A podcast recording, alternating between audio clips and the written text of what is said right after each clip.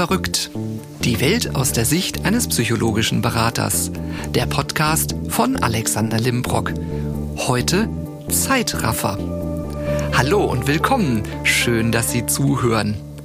Heute haben wir mal eine ganz besondere Folge. Ja, eigentlich sind ja alle Folgen irgendwie was Besonderes. Heute kommt der Inhalt von Ihnen. Weil ich habe ja immer schon mal so ein bisschen gefragt, Gibt es ein Thema, worüber ich gern mal erzählen soll? Oder haben Sie Fragen zu bestimmten Themen? Und tatsächlich, es gab Fragen zu ganz speziellen Themen sogar, die ich ehrlicherweise persönlich auch sehr interessant finde. Und deswegen haben wir gesagt, heute mal Ihre drei Fragen, die Sie mir eingereicht haben. Fangen wir mit der ersten an. Und zwar hat ein Freund von uns die wirklich spannende Frage gestellt, wieso erinnern wir uns eigentlich oft an Dinge, die kurz vorher passiert sind, nicht mehr, aber Dinge, die Jahre oder gar Jahrzehnte zurückliegen, sind völlig präsent. Also woher kommt das eigentlich, dass wir uns öfters mal an Dinge erinnern, die schon einige Jahre zurückliegen und an die, die vielleicht gestern passiert sind? So, was haben Sie denn gestern zum Mittag gegessen? Na, mal kurz schnell überlegen. Ja, da geht's dann nämlich schon los. Da erinnert man sich dann nicht mehr. Und das ist ganz spannend. Da gibt es sogar einen Fachbegriff für. Das ist der sogenannte Erinnerungshügel, der Reminiscence Bump. Und zwar ist es tatsächlich so, dass wir eine ganz starke Erinnerung an die Phase zwischen dem 10. und dem 29. Lebensjahr haben. Das liegt daran, dass das eine Phase des Wandels ist gerade so die Jugend, wenn Sie sich mal ein bisschen zurückerinnern, das ist schon ja die eine spannende Phase gewesen, so Pubertät, ähm, erste Liebe, vielleicht der erste Kuss, so der erste Urlaub alleine. Das sind alles Sachen, die bei uns tatsächlich, man spricht hier so schön von der Bildung der sozialen Identität. Also es gibt so die ersten politischen Themen, die einen beschäftigen. Man speichert öffentliche Geschehnisse ab und auch Wahlen ändern sich. Damit geht es ja dann irgendwann mal los. Man darf das erste Mal zur Wahl und hat dann irgendwie so riesige Wahlscheine vor sich liegen und überlegt, was ist das denn alles, was soll ich denn hier alles ankreuzen? Und es merkt sich tatsächlich unser Gehirn. In der zweiten Phase, das ist so die Phase ab dem 20. Jahr, da konzentriert sich unser Gehirn, sagt man, auf die sogenannte persönliche Identitätsbildung. Also hier beginnt man Verbindungen und Beziehungen zu anderen Menschen herzustellen, die dann auch in den Vordergrund treten. So die erste längere Beziehung taucht auf. Man fängt im Berufsleben an, man hat seine Studienkollegen, mit denen man Zeit verbringt und alles ist tatsächlich neu für uns und daran erinnert sich unser Gehirn tatsächlich. Also man sagt, am lebhaftesten ist es vor allem die Zeit zwischen dem 15. und dem 25. Lebensjahr, die auf der Höhe dieses Erinnerungshügels liegen und dementsprechend sich in unserem Gehirn am meisten einbrennen. Die Wissenschaftler erklären diesen Effekt also damit, dass wir eben viele Erfahrungen auch das erste Mal machen. Und die prägen sich dann besonders tief ein. Und wir wissen, dass wir viele Erfahrungen immer mit einer Emotion verknüpfen, sei es positiv oder negativ. Und das merken wir uns tatsächlich in der Zeit. Ja, und die spannende Frage, was ist denn davor und was ist denn danach? Wer von Ihnen erinnert sich denn an Erlebnisse, wo Sie vielleicht drei, vier oder fünf Jahre alt waren? Eigentlich gar nicht. Also ich habe mal so ein bisschen überlegt, als die Frage kam, was weiß ich denn noch außer aus der Zeit? Und mir ist eigentlich nur eins im Kopf geblieben, woran ich mich wirklich sehr lebhaft erinnere, das war die musikalische Früherziehung. Ja, da war ich vielleicht drei oder dreieinhalb Jahre alt und ich durfte irgendwie die Triangel schlagen oder so, so ein Holzinstrument klopfen in der Runde. Und das ist mir tatsächlich präsent geblieben. Danach, so Kindergarten. Auch da habe ich lange überlegt, ob ich Erinnerungen an meine Kindergartenzeit habe. Und tatsächlich, nach längerem Überlegen fiel mir der Name meiner Kindergärtnerin ein. Fräulein Braun. Bin ja Jahrgang 67, da gab es ja das Fräulein tatsächlich noch. Und danach weg. Alles andere ist weitestgehend verschwunden. Grundschule, ja, da gibt es so ein paar teilweise auch sehr negative Erinnerungen, die hängen geblieben sind, die ich dann meinte, immer erfolgreich verdrängt zu haben, die dann ab und an immer wieder so auftauchen. Ich denke, ja, ja, war der komische Stinkstiefel in der Klasse, den keiner leiden konnte.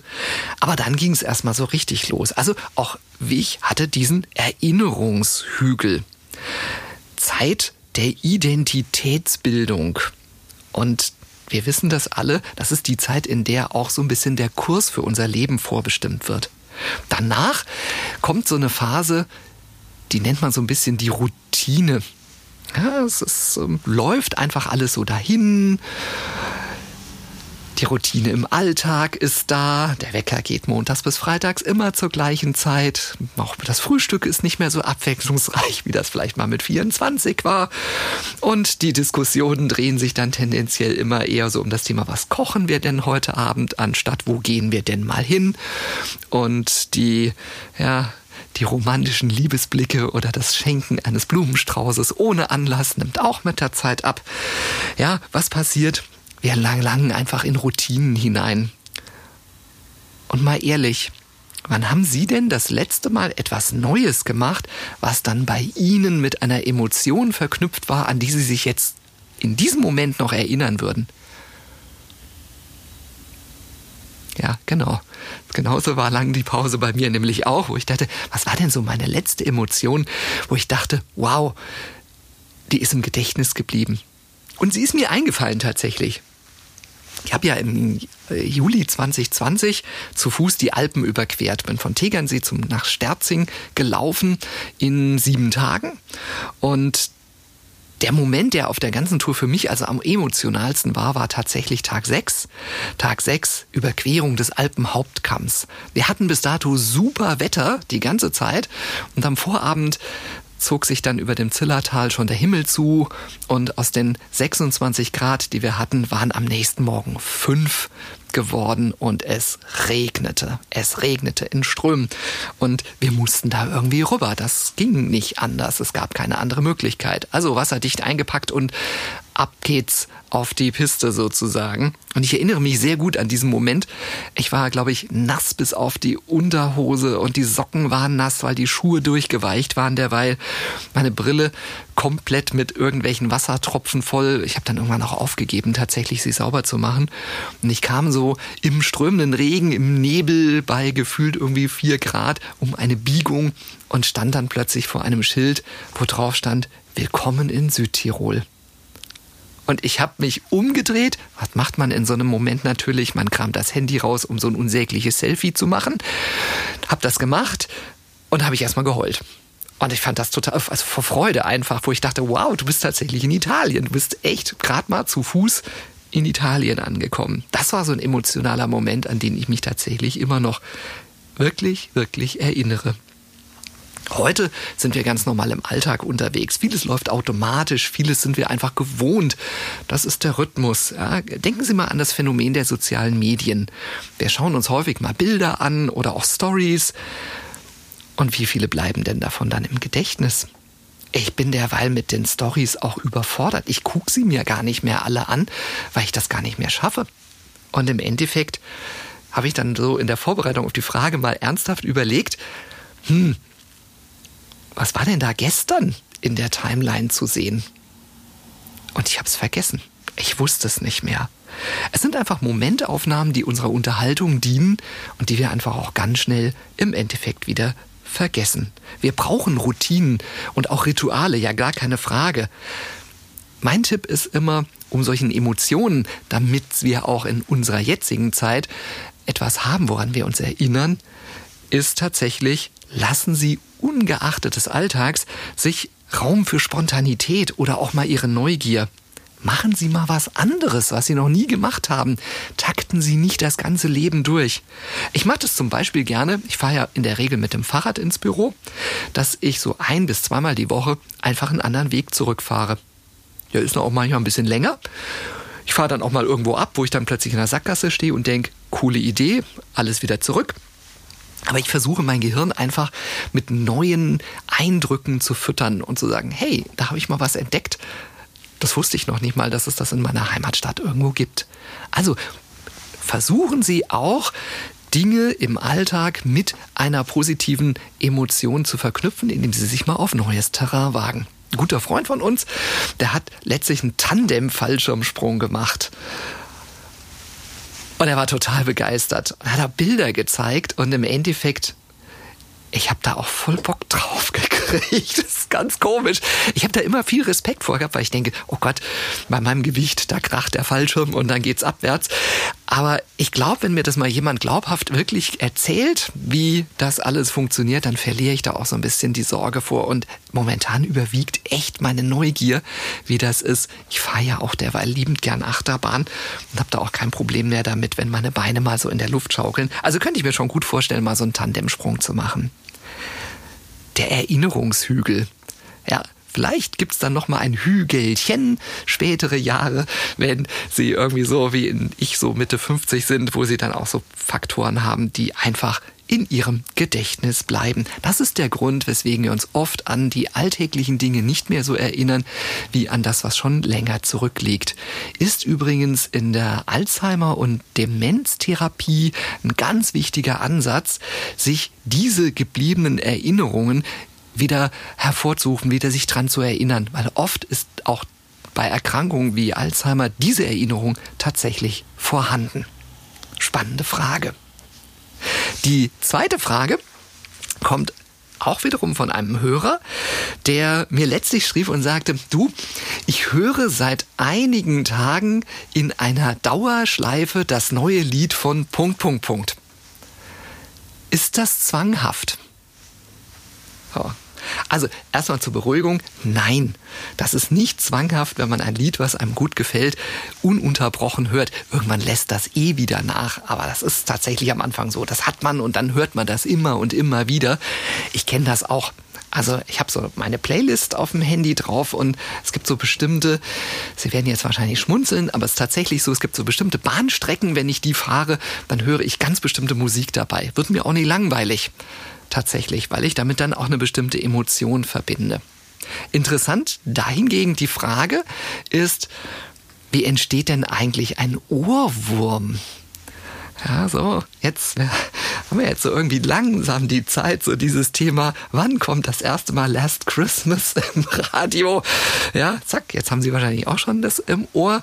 Und wie entsteht überhaupt ein Ohrwurm? Also was passiert eigentlich, dass wir gewisse Melodien einfach plötzlich wie in einer Endlosschleife in unserem Kopf herum toben haben. Also ganz einfach erklärt, es gibt viele Studien darüber. Ähm, der Ohrwurm ist eine Reaktion auf eine Leerlaufphase unseres Gehirns. Das Gehirn langweilt sich einfach in dem Moment. Es wird nicht gefordert und dann denkt es sich, ach ja, dann gucke ich doch mal, was ich da noch so eine, für eine Musik im Kopf habe. Oft ist es so, dass wir in einer positiven Grundstimmung sind. Man hat in den Untersuchungen festgestellt, dass wenn wir keine schwere geistige Tätigkeit absolvieren, die Chance, einen Ohrwurm, an den uns zu erinnern, in den Kopf zu bekommen, tatsächlich größer ist.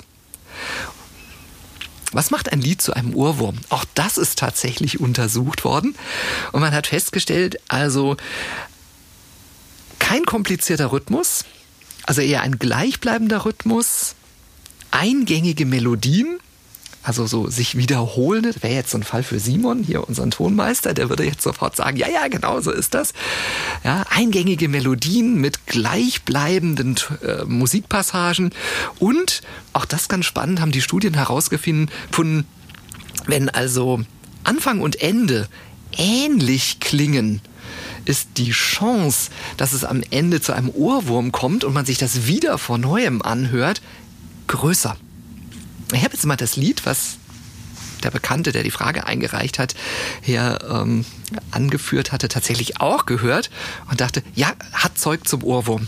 Absolut sehr eingängig. Personen, die viel Musik hören, übrigens, auch das sagt die Statistik, trifft der Ohrwurm öfter als diejenigen, die seltener Musik hören. Was kann man tun im Endeffekt, wenn man einfach die Musik im Ohr hat? Ich sag jetzt mal nicht, welche Lieder ich so ab und an im Ohr habe. Aber was kann man tun? Ablenken. Und das Beste, um sich abzulenken, ist etwas zu kauen. zum Beispiel Kaugummi weil die Kaumuskulatur im Gehirn andere Bereiche anspricht als die Bereiche, in denen wir die Musik hören. Und dann kommen sie relativ schnell aus dem Ohrwurm wieder raus. Versuchen Sie einfach nicht an die Musik zu denken. Auch hier sagt die Statistik, nach 22 Minuten haben Sie den Ohrwurm vergessen. Versuchen Sie den Ohrwurm zu vergessen. Braucht's 40 Minuten. Also nicht versuchen zu vergessen, sondern einfach gar nicht dran denken. Und dann sind sie den Urwurm wahrscheinlich schneller los, als sie das möchten. Verrückt. Ja, also, ach so, nochmal kurz zurück zu dem Thema Erkrankungen. Stimmen im Kopf zu hören. Das wiederum ist eine Erkrankung. Tatsächlich, wenn man Stimmen hört, die einem etwas sagen oder man hört Musik, die gar nicht da ist, also tatsächlich gibt es Menschen, die sagen, ich, hören Sie auch das Orchester? Man denkt, welches Orchester? Ich höre gerade nichts. Das ist tatsächlich dann psychologisch eine Erkrankung. Es gibt einen ganz bekannten Komponisten, der da sogar am Ende seiner Lebenszeit drunter litt, nämlich Robert Schumann. Robert Schumann, der hat tatsächlich Stimmen gehört und auch Instrumente gehört und kam dann später tatsächlich auch in eine psychiatrische Klinik, das war im 19. Jahrhundert, und wurde dort eben wegen dieser Wahnvorstellungen behandelt. Also das ist tatsächlich dann auch eine nach den Leitlinien klassifizierte Erkrankung, ein Ohrwurm oder das öftere Wiederholen von irgendwelchen Melodien und Liedern. Nein, alles gut, da können Sie ganz entspannt sein, weitermachen damit. Die dritte Frage, die kommt von einer Hörerin. Und darum geht es um das Thema Motivation. Ich tue mich oft schwer, Dinge durchzuhalten. Also ich nehme mir vor, dass ich eine Ernährungsumstellung mache und nach 14 Tagen schmeiße ich alles über den Haufen und fange wieder ganz normal an zu essen ich habe mir vorgenommen, mehr Sport zu machen. Diese berühmten Januarsvorsätze. Also ich habe mir vorgenommen, jetzt einfach mehr zu machen. Oder ähm, ich habe mir vorgenommen, länger zu schlafen, immer rechtzeitig ins Bett zu gehen. Was kann man denn tun, um die Motivation zu steigern, damit man sich tatsächlich verändert und etwas passiert? Und da gibt es mehrere Möglichkeiten tatsächlich. Wir wissen ja aus einem der vorherigen Podcasts, dass eine Veränderung Zeit braucht. Eine Anpassung von Ritualen oder Routinen braucht im Schnitt 66 Tage. Das heißt, durchhalten ist angesagt. Es bringt nichts, nach einer Woche schon zu sagen, pah, ich bin gar nicht viel schlanker geworden, ist ja immer noch das gleiche Gürtelloch. Das braucht Zeit. Zum Beispiel bei der Ernährung, so lange haben Sie ja auch gebraucht, um sich das Gewicht ja, anzuessen. Sie sind ja nicht innerhalb von 24 Stunden 10 Kilo schwerer geworden in der Regel, sondern es ist natürlich auch ein Prozess, der sich einfach hingezogen hat. Und genauso ist das dann, wenn man sagt, ich stelle meine Ernährung jetzt um. Das braucht. Und Tipp Nummer eins ist, nicht auf Biegen und Brechen. Also nicht so schlagartig, so ab jetzt trinke ich keinen Kaffee mehr sondern einfach sich eine Baustelle vornehmen, damit anfangen und das Ganze kombiniert mit der sogenannten Zielfokustechnik. Die Zielfokustechnik dient dazu, dass Sie sich Ihre Motivation und die Folgen Ihres Handelns vor Augen führen können. Wie funktioniert das? Das Ganze läuft über eine sogenannte Wenn-Dann-Schleife. Ich gebe Ihnen mal ein Beispiel dazu, wie sowas aussehen könnte. Wenn ich meine Ernährung umstelle, dann ist die Folge, dass ich Gewicht verliere. Wenn ich Gewicht verliere, ist die Folge, dass mein Körper gesünder wird. Wenn ich gesünder werde, werde ich auch attraktiver. Und wenn ich attraktiver und schlanker bin, kann ich flottere Klamotten tragen. Zum Beispiel. Und so bildet man so eine sogenannte Assoziationskette und sagt, schau, wenn du dies tust, wird das die Folge sein. Und die Folge davon wird die sein.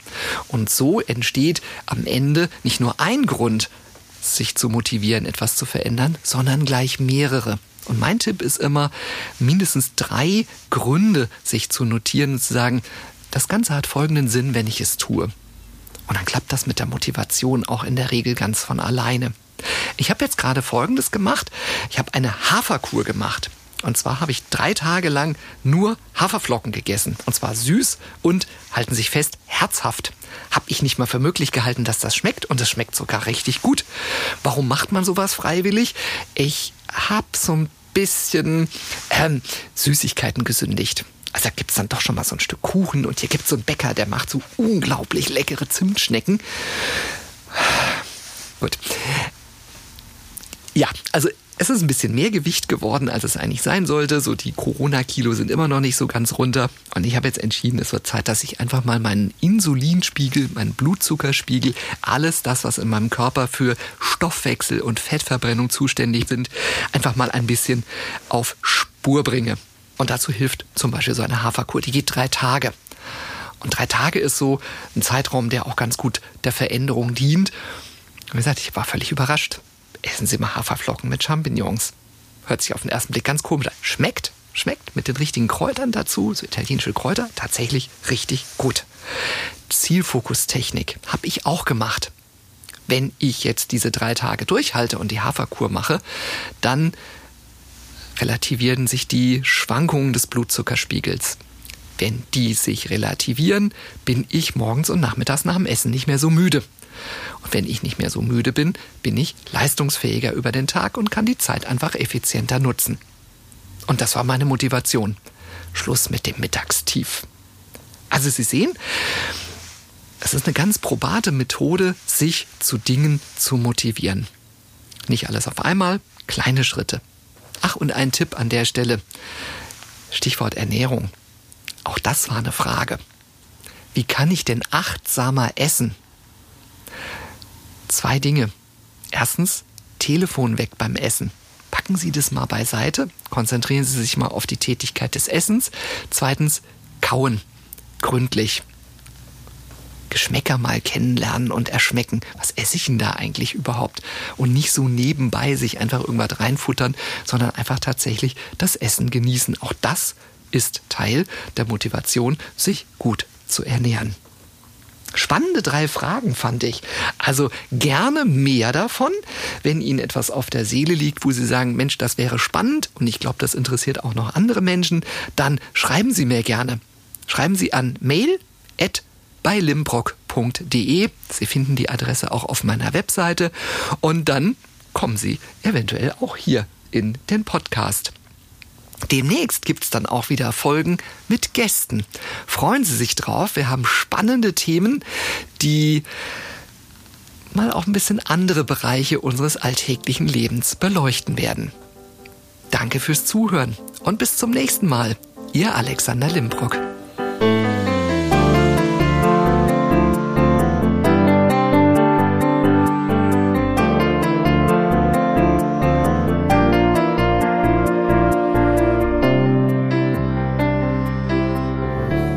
Musik komponiert und programmiert von Simon Schepp.